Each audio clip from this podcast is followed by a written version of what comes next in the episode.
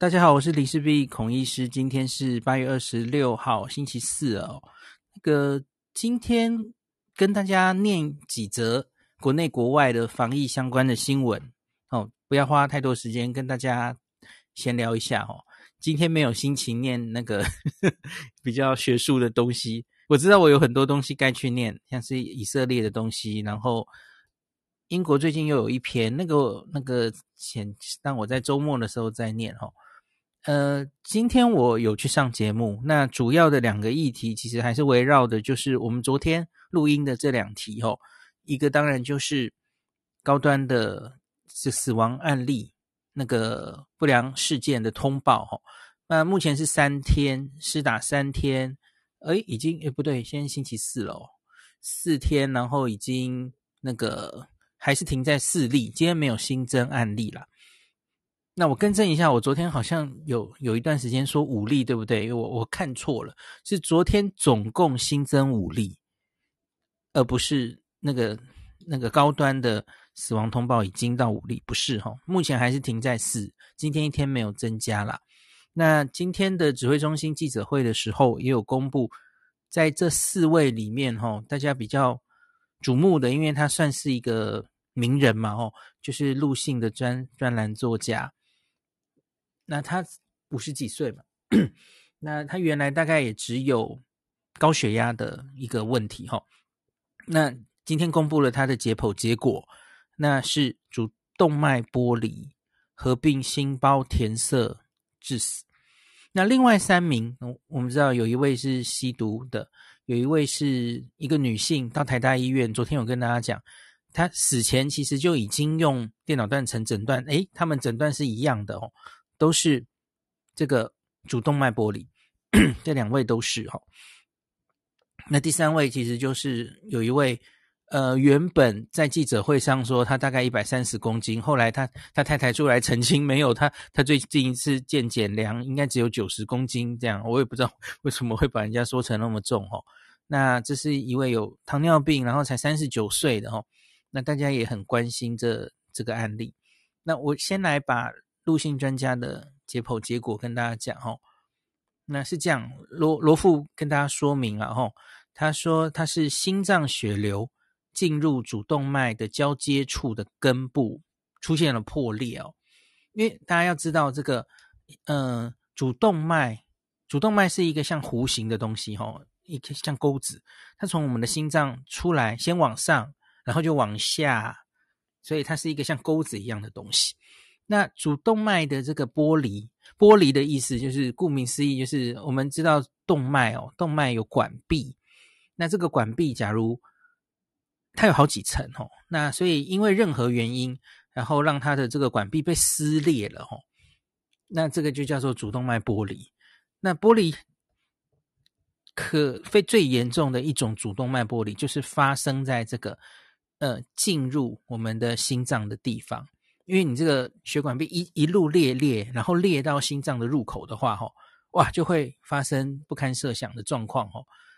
那罗一军就表示他是这样，他是交接部的根部出现破裂，因此他我们的心包膜就在旁边，心包膜就是包着我们心脏的一个膜，吼。那它破到了心包膜，因此呢，这个血流就会流到心包膜里面。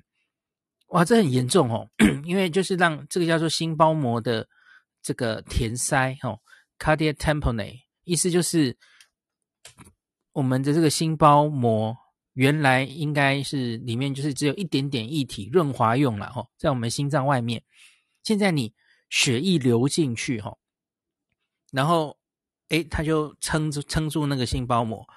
那大家想想看，就像心脏外面包着一个袋子，然后可是这个袋子哈，原来它其实就是紧紧的包在心脏外面而已。可是你这个心脏跟这个膜中间现在进入了血液，血液流进去，哇，然后它就会挤压这个袋子，没有办法撑高撑大太多哦，然后它就会往里挤压里面的心脏。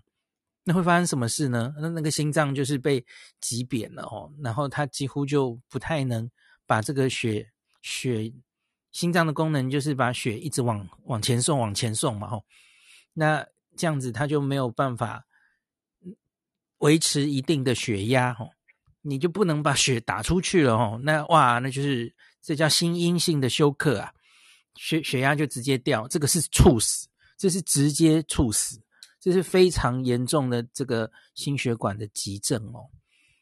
好，然后罗毅军就说，这个心包填塞引起的血压急速降低休克，那应该就是死因是很明显了。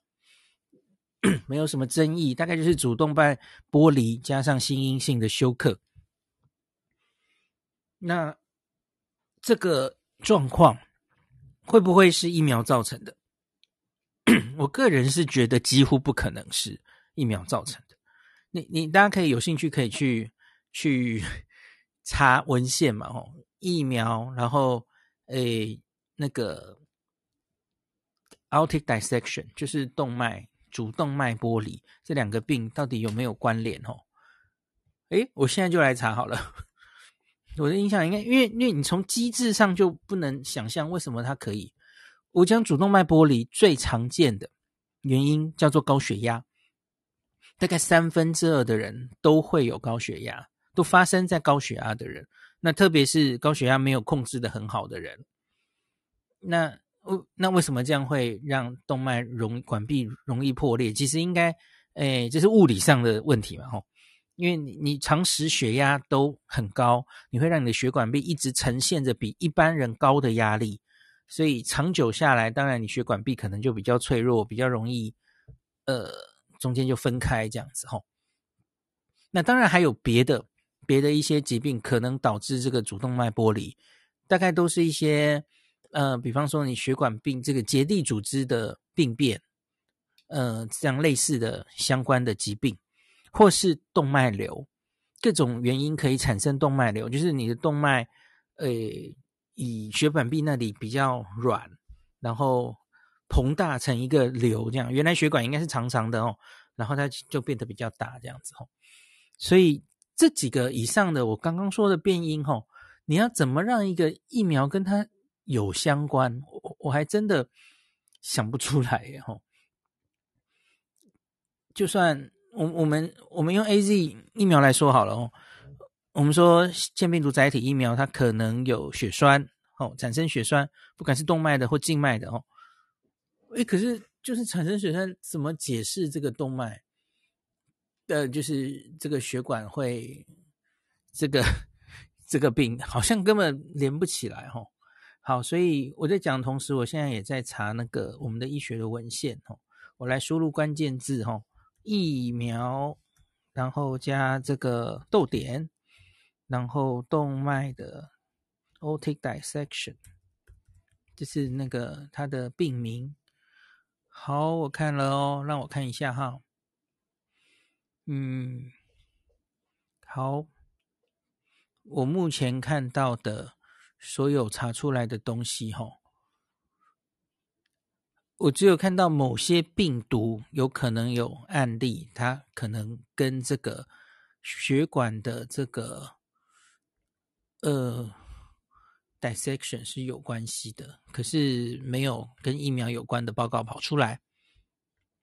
嗯，实在想不出来为什么可以跟这个呃。主动脉剥离连上关系哈，好，另外有一个是这样子，嗯、呃，要厘清这些疫苗之后发生的，我们现在有个病名了哈，这四个人里面有两个是主动脉剥离，你可能会跟我问我说，一个是像我刚刚那样查嘛，历史上有没有发生过？那假如以前的疫苗没有跟这一个病有牵连过，这是当然可以是一个证据。可是一定没有吗？吼，那学理之外，然后以前的资料之外，我们当然还可以做一件事，就是现在我们有个病了，吼，这个我们现在施打了三十五万剂，那现在发生两例的这个主动脉剥离的这个病，那你其实是可以去找自然的发生率的哦，那就是现在打疫苗的这群人，然后在这个追追踪的时间内。最好还是过去的资料去找健保资料库哈，同样的一段时间，八月下旬，这是这个我们现在开始高端开打的，比方说十四天内好了哦，你去看每天台湾这个年龄会发生几例的主动脉剥离，你要找出一个它原本的数字。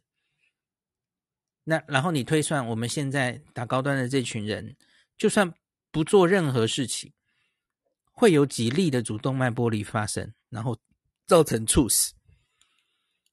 那你当然可以用全年龄，呃，不对，年龄校正而已，只看年龄。你也可以抓出高血压的人，对吧？这其实有非常细密的东西可以去对照的哦。那我相信我们都有资料可以把它抓出来。如果我我我不太会抓，可是政府一定会抓哦。那所以你可以用它原本的发生率，然后去对照。假如没有超过那个自然发生率，那那。就是一个间接的佐证，告诉你这个疫苗应该没有造成，它它不是它造成这个主动脉剥离的哦。好，我这只是做一个示范，接下来我们可能会面临各式各样的，因为疫苗可能产生的疾病需要去厘清它到底有没有关系，其实有很多嘛哦。比方说，我上次有跟大家解释的这个，大家应该接下来也会很注意的，就是颜面神经麻痹的这件事哦。然后有一些，嗯、像是我不知道大家还记不记得 AZ 疫苗去年，它因为这个副作用，可能的副作用，对，可疑似不良事件，不良事件，它还整个临床试验全球的都停下来了哦，就是神经神经炎啊，横断性脊髓炎这样子。那这种伤及神经的，其实多半是疫苗。会比较在乎需要密切观察的副作用了哦。那像像现在这个主动脉剥离，应该不是疫苗常常大家都公认会跟疫苗相连的的一些副作用。好，那所以这个跟大家解释一下。所以现在目前这四例哦，有两例，我想大概应该是这个主动脉剥离，我个人判断应该是跟疫苗没有因果关系。那有一例是那一例吸毒的嘛？哦，那好像他的家属也也能接受他的死亡，因为他其实打完疫苗，然后后来还有吸毒，然后结果猝死哦。家属好像也没有想在去解剖相验的样子。我目前看到新闻是这样了。那现在就剩下那一例，就是九十公斤，然后有糖尿病，还蛮年轻的那一位哦，三十九岁，看后续会不会再去厘清他的死因这样子。好，那我现在有看到专家们的意见，吼，嗯，其实就是有有一派的人是说，觉得好像应该要小心一点。我我这里讲一个我刚刚有话好说里讲的事情，哈，当时在打 AZ 的时候，在打莫德纳的时候，因为国外已经打了大量的 AZ 跟莫德纳。好，AZ 的时候，大家记不记得我们那时候其实也蛮担心国外刚刚出来的这个血栓的副作用哦。国外也其实在观察它的发生率哦，到底是什么情形等等，怎么治疗哈？那记得那时候韩国比我们稍早打嘛，所以我们就看着韩国打，看人家有没有发生什么事情哦。好，所以这些疫苗是有国外的大量案例可循的，可以去看的。可是问题是高端就没有嘛？你你高端其实第二期就只做了，就那全部案例是三千多人嘛。那我们说预期这个次单位蛋白疫苗，它是我们熟悉的平台，它应该比较安全，对。可是那是应该嘛？你你不大量施打，其实你真的是不知道会不会有一些你你意外意料之外的事情发生，因为我觉得平台是我们熟悉的平台。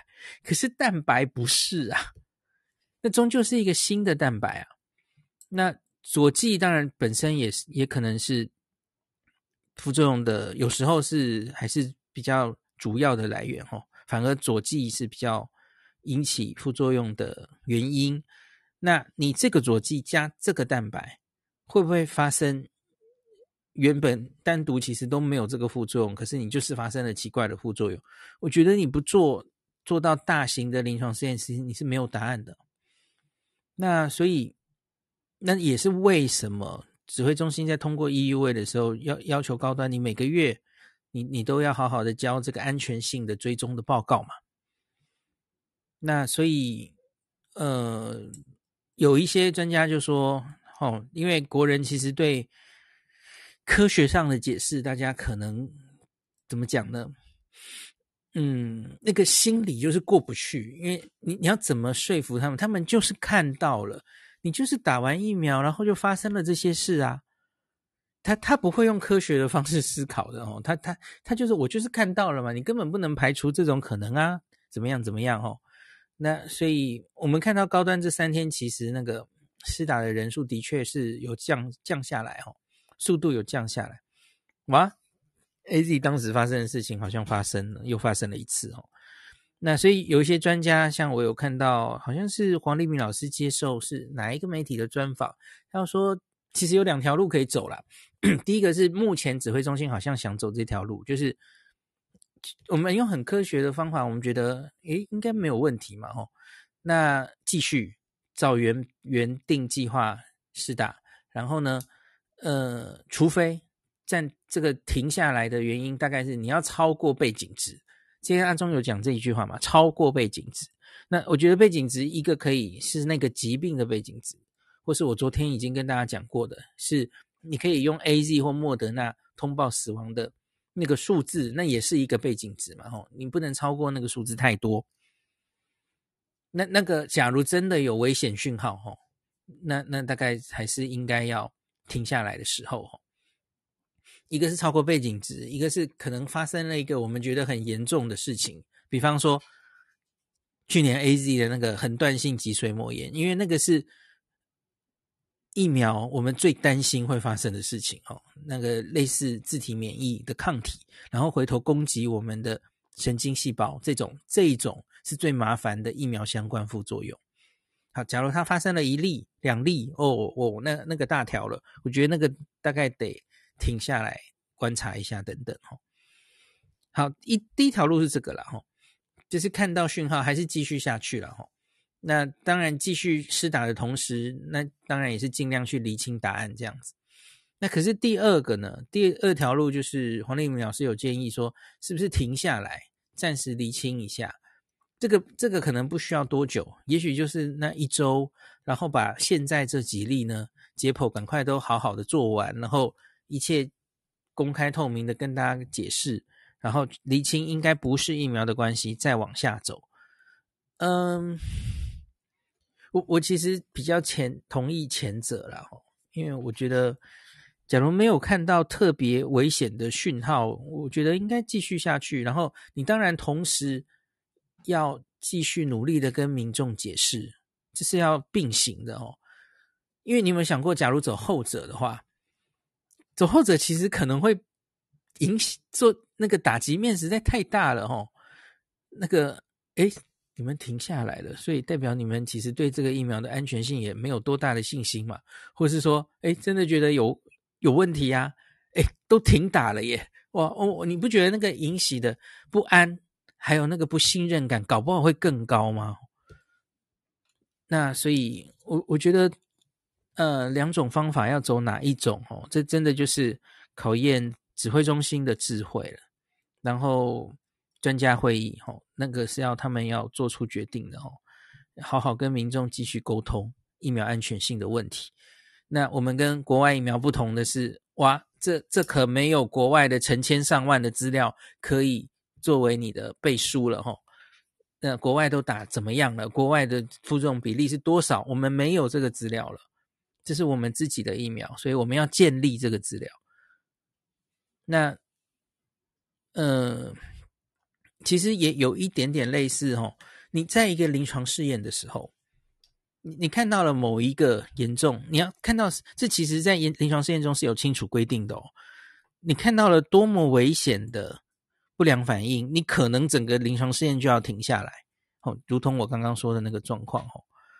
那所以未知的状况的时候，我觉得真的可能要小心的来做这件事。那这个对于国人的疫苗安全性的信心都很重要哦，这个每一步都很重要。啊，可是基本上我还是觉得目前看到的资料应该没有太大的问题哦。那我们就继续看下去。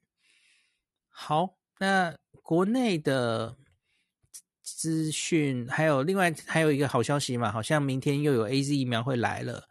然后今天早上呢，《自由时报》的头版，诶，《自由时报》可能是觉得昨天这个啊 BNT 的消息竟然被你们《联合报》抢先了。今天呢，诶，今天不行，我也要来，我也要来保持我优良的疫苗这个算命传统哈。他就预估这三种疫苗这个月都会来哦，包括了哪三种？就是莫德纳、AZ 跟那个嘛。跟 BNT 嘛，BNT 大家都已经知道了齁，所以看起来台湾的三种国外的疫苗看起来都会陆续再有货来了齁，那大家可以稍微安心一点了。好，那接下来我想讲一下我们刚刚在节目上有提到的的题目，就是目前我觉得指挥中心大概这个政策已经做出来了哦，就是因为大家知道目前为止。在美国吧，BNT 是已经批准到十二岁到十六岁的青少年是可以打的。信聪刚在节目上说，BNT 是唯一这些青少年可以打的疫苗。其实莫德纳也可以啦，莫而且莫德纳其实台湾还批了十二岁以上哦，跟日本一样先批了，美国还没有批准。那可是他临床试验其实也已经做出来了哦，也已经送 FDA 了。我我觉得 FDA 大概也很快会让。呃，十二岁以上莫德纳也是可以打的吼，当然可能还是在 EUA 的状态。那所以刚刚信聪在节目上有问一题了吼，那我们这个十二到十八岁大概是一百五十万学生，国国中高中生吼，那他就问我们几位上节目的的人，你们赞不赞成这样的政策了吼？另外两位来宾基本上是赞成了，听起来是赞成。那可是我，我其实就如同上次跟聪宁对谈的时候，我其实对这件事情是有意见的，我一直都有意见，因为我我就觉得，大家想想看，我们现在才打四十 percent 刚过，而且是一季而已哦，一季还没有，多半人都还没打第二季哦，我们就是故意冲这个第一季的覆盖率嘛。那在四十 percent 的这个一季覆盖率的时候，我不知道我们有没有余裕。把疫苗用来打十二到十八岁的年轻人，我我真的觉得好像没有，因为我们现在做的每一个动作，应该都是为了下一波 Delta 的超前部署。这句话是绝对没有错的吧？大家都知道，隔壁房正在正在讨论，热烈讨论 Delta。我觉得 Delta 的时代有两件事情，第一个是它一剂的。防护力蛮差的哦，只有一剂可能不够，所以它需要两剂。我我现在指的是防感染的保护力是蛮差的哦。那有有可能需要到两剂才够。好，第二件事情是，可是不冲突，每个人都还打上他的第一剂，这是不冲突的，因为一剂对 Delta 还是有一定的重症的保护力，当然二剂会更高了哈。那可是，一剂就已经有防重症的保护力，还是保持着，所以值得还是去冲这第一剂。这个针跟对 Alpha 的时候其实不太一样了。Alpha 其实一剂它的保护力，对有症状的保护力也已经不错了哈。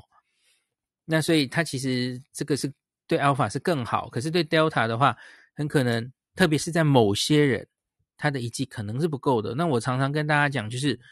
第一线最常可能会接触 Delta 的这些人嘛，吼，空服员啊，机组员，然后就防疫计程车的人啊，然后医护人员啊，吼，那他们很可能，我觉得他们需要把第二季覆盖率弄到九成以上，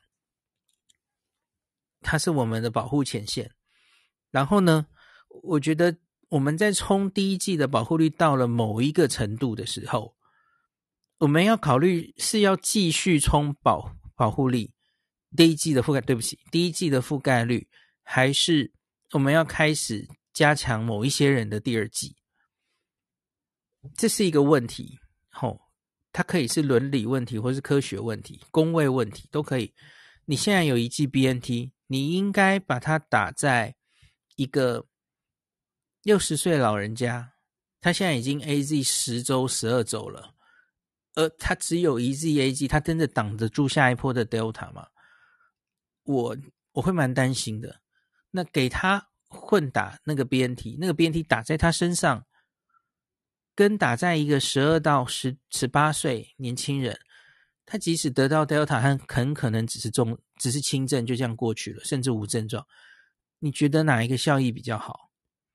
另外，不要忘记了，我们现在有越来越多资料告诉我们，吼，在 Delta 的时代，隔壁房正在说 Delta 是一个 game changer，吼，它改变了游戏规则。现在疫苗可能不太能期待群体免疫这件事了。你你不太能打疫苗，然后预期这个人他传给别人的几率会大幅下降。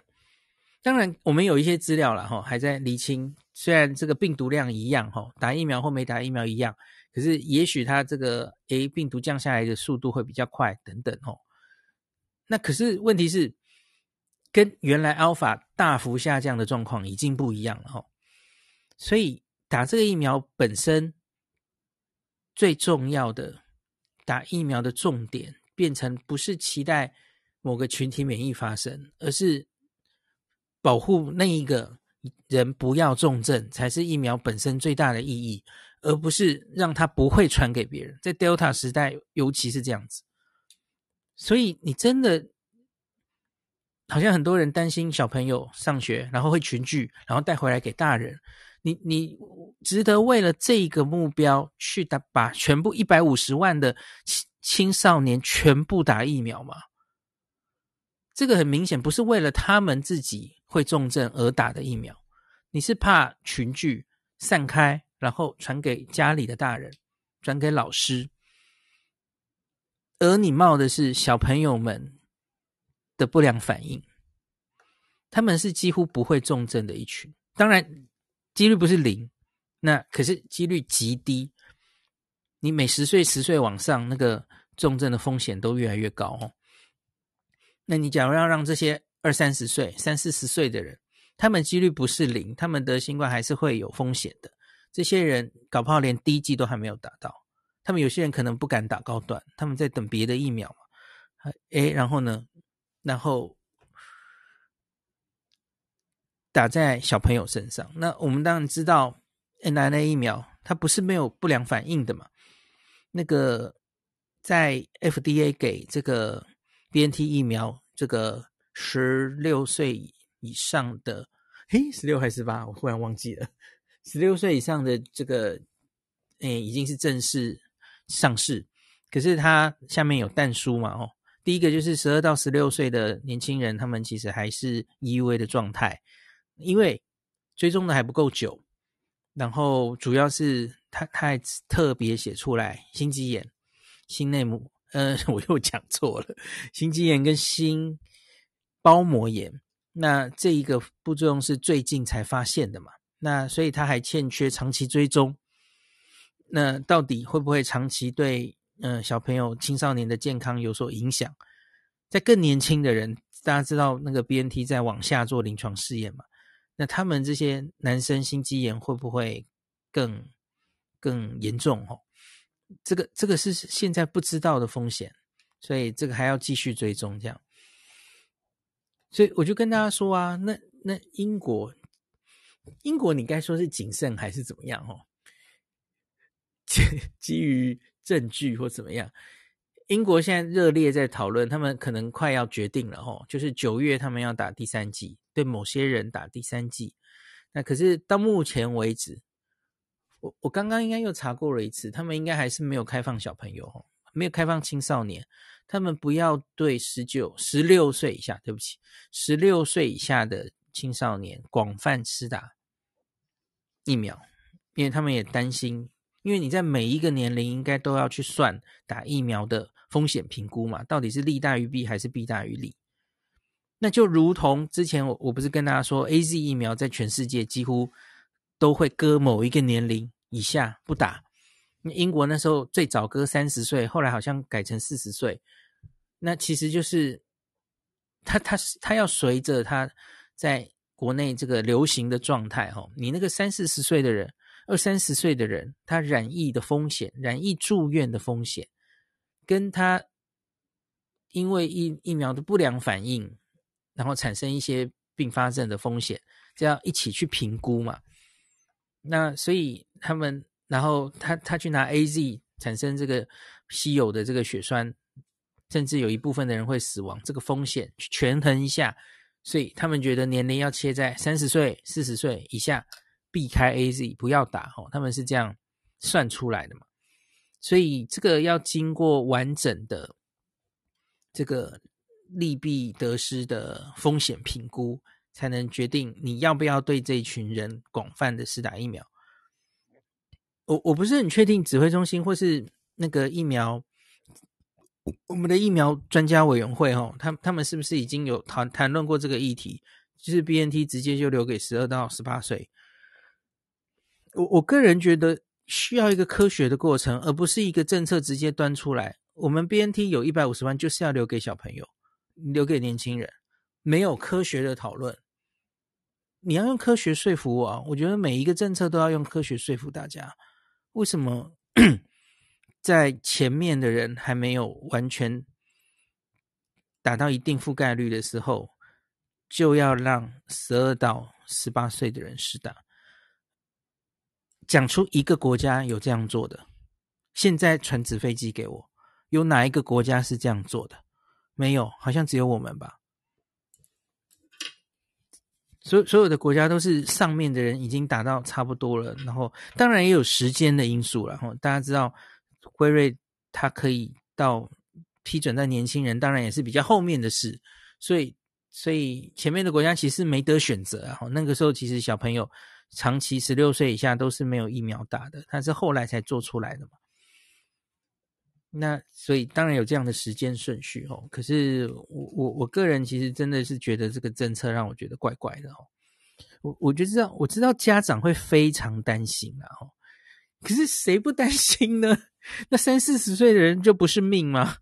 我觉得他们某种程度上风险更高啊。一个有嗯。啊，反正我觉得都要用数字算给大家了哦。你每一个政策，你现在的疫苗又不是无上限的哦，疫苗是有限的嘛。你假如在你疫苗非常非常充足的时候，到货一直到一直来一直来无余的话，那那种时候你的每一个顺位其实不是这么重要，因为反正疫苗马上就来了，那只是先后打，不会差超过那一两个月。好，那个时候就不太重要了。那可是，啊，我觉得就是手上有什么疫苗，我们要怎么运用它，真的是非常大的学问。这个 BNT 疫苗它有很多用处哦，它可以用在 AZ 疫苗的第二季，它可以用在莫德纳疫苗的第二剂，它可以再去往下打某些人作为它的 BNT 的第一剂，都可以，它有很多功能。那然后呢？我觉得我们要做出决定之前，我们当然也要密切注意现在全世界这些层出不穷的哈 BNT 疫苗，它已经追踪到半年后，然后发现诶，怎么抗体在下降？今天有一篇以色列的研究，其实我我还蛮意外的哦。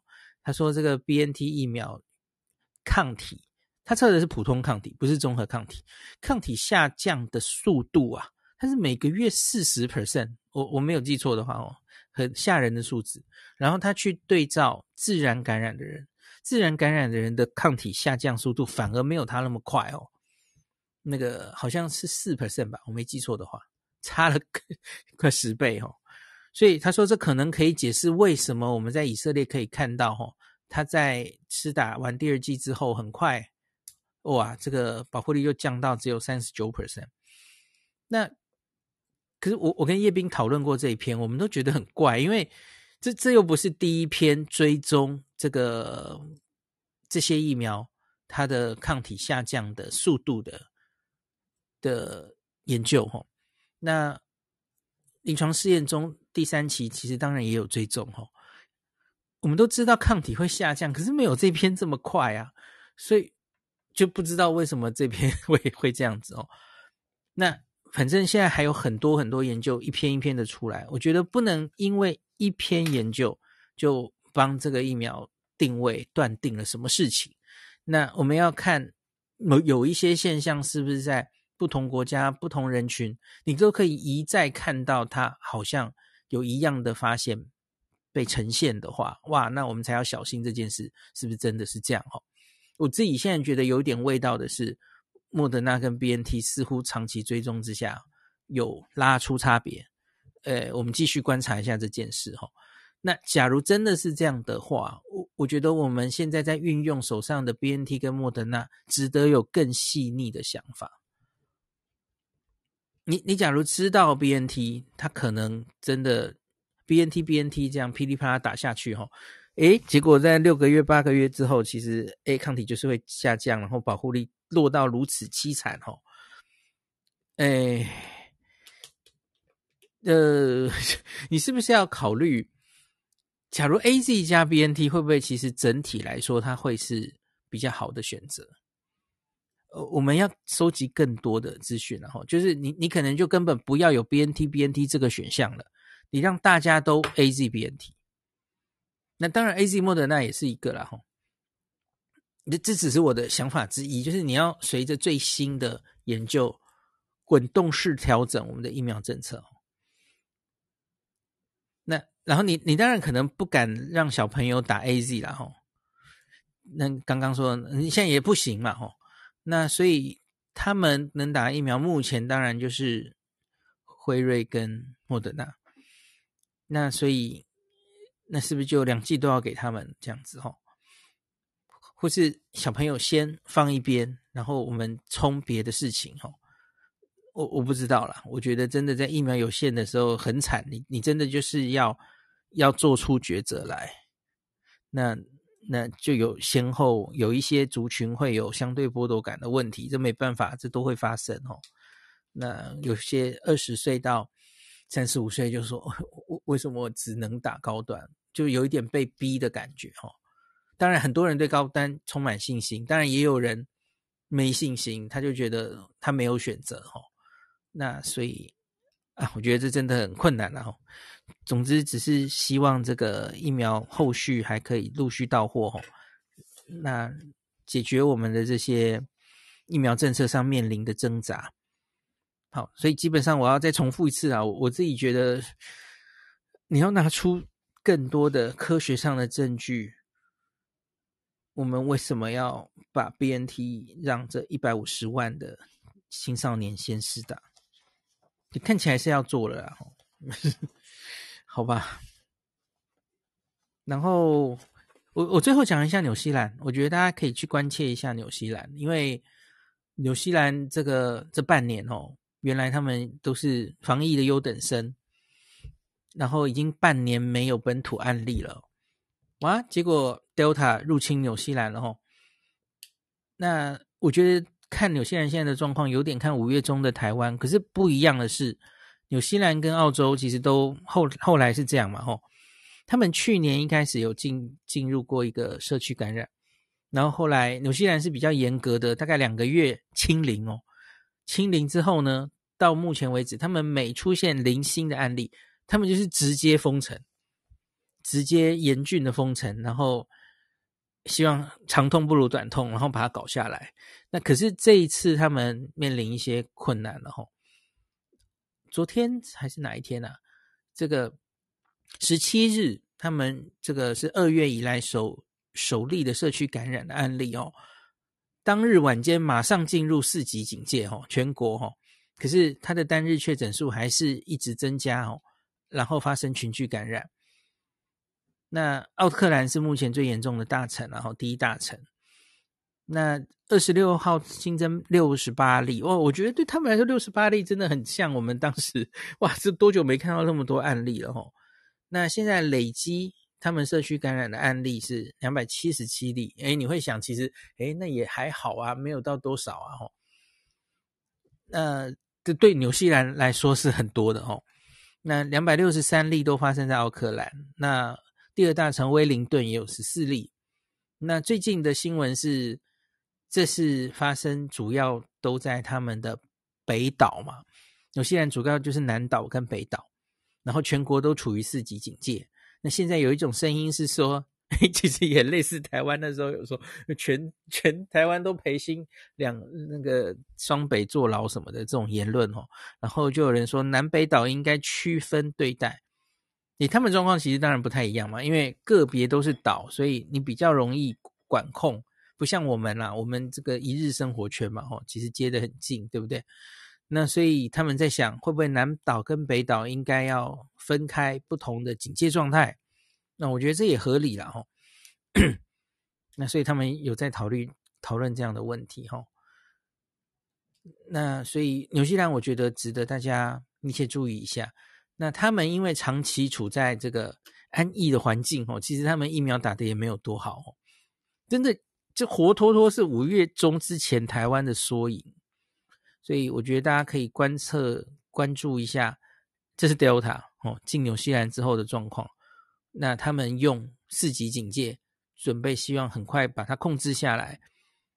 那大家可以再密切关注一下哦。那目前这个奥克兰的这个警戒是延长到三十一日，那看他会不会继续把案例往下降哦。好，那今天就聊到这吧。你怎么不小心还是聊这么久？OK，哎，罗伯特，你上来了耶！你什你什么时候偷偷上来的？我跟那个伊丽表姐，我们两个人就偷偷在你不在意的时候，我们两个就交棒了。因为他 说，哎，对哦，对，他说，哎，怎么办？都不要他，因为他好像有别的房要开啦。然后他说：“那要另外一个人上来当 UB。”然后我就说：“哎，可是这样子不能打断孔医师，他现在正在讲啊，你你这样会打断他，我们怎么办？怎么办？”然后后来我们就趁你不知道，他就把我拉上来，然后把我设成 moderator，然后他就先去忙。原来如此，OK OK。哎，那个你你自己觉得日本疫情最近看起来怎么样？没有什么特别新闻哦。我觉得，哎、欸，我不知道我这样想对不对？虽然他现在每天大概一天也是大概呃，整个日本大概一万呃两万四千到两万五千人得就是感染，嗯、然后东京是大概四千到五千人左右，嗯、虽然很多啦，但是孔医师有时候我会有一个感觉，只要他没有在网上，其实都是好事。你懂我要讲，就是，yeah yeah，对他只要不是爆发性的、爆炸性的，突然隔天就变两倍，这就是等比级数，或者是整个这样子拉上来的话。其实某种程度上就是在 peak，然后如果他没有说谎的前提的话，那代表就是大家真的就是虽然还是，嗯，有些人还是就是没办法完全压下来，但至少没有到爆发不可收拾。可是，对啊，就是这样会不会太奇怪啊？就至少没有像欧美那样，对，之前发生过，所以我觉得还是严重了，还是要小心。可是还好没有想象中的日本常常讲的那个，嗯。最糟的状况好像没还没有发生，我们也不希望发生啊。不过最近孔医生，你有看到那个吗？今天很好笑，那个就是你知道一个韦什么的很厉害的一个专家，他对这个韦生茂奥尔斯，对、嗯、他对帕奥的时候，巴哈还来很生气。哦哦哦，他说他是不是要去是银座吗？还是 对他说他说为什么要来呢？他、哦、我第一次看到这个。就是这么有感觉、有修养的人生气，代表他真的很生气哦。他就在这样说：“为什么要来呢？这个不是线上就会搞定的吗？”对对对，他在讲这个。对啊，然后他就说：“那这样子，这样子是他为什么要来呢？这样大家就只是啊，哦，搞不好他要去银座吧？他用这种方式讲，没错，没错，我觉得很呛，但我喜欢，因为他通常不是，但是温和的，嗯嗯，嗯，对，代表他真的生气，代表真的这这些地方是有一些，嗯，的确是会让大家说话的一个地方，这样子。”对啊，哎，孔医师，对不起，我补充一下，不是跟你这无关，是上次我答应你说日本这个疫苗的状况啊，是。大概的一个一个提供的，我找到个类似，我不知道孔医师有有没有看到，就是说日本现在目前 A Z 虽然有开始打了，嗯、但是他们主要还是拿 Moderna 跟 Pfizer 这两个为 A Z 目前还打不多嘛，哈，只是对对对，初步就拿出来一些打打看这样，对，因为他。就是莫德纳什么的，最近货好像就是都还没有那么顺嘛，因为韩国不是有类似的情形，嗯、所以，呃，不过他们的目标还是在九月之前，希望可以拿到几乎就是两亿两千万份的东西了。每个每每两个礼拜大概就拿到一万箱，就是之前跟你提的，嗯嗯嗯，他他为什么没有一直报？像我们台湾会报说，哎，又来多少？是因为他们就是像一个物流的那种概念，就是啊，我就是一阵子就来一些，一阵子就来一些。对，我最早也是这种印象，嗯，对，所以七八九月他们大概原本也是预计大概一一亿两千万次的疫苗会来到九月底之前，嗯嗯嗯。对，然后最后十月、十一月的话，就是还有 Pfizer 的那个辉瑞的两千万，然后这样子他就达到两两亿四千万份，全部都到了。因为他之前六月底之前已经来一次的这个 Pfizer，所以他希望是在十月、十一月，就是想打的人都可以打完了。那目前全国已经有四成以上的人，诶，孔医师应该比较清楚，四成以上的人都都打完两剂了。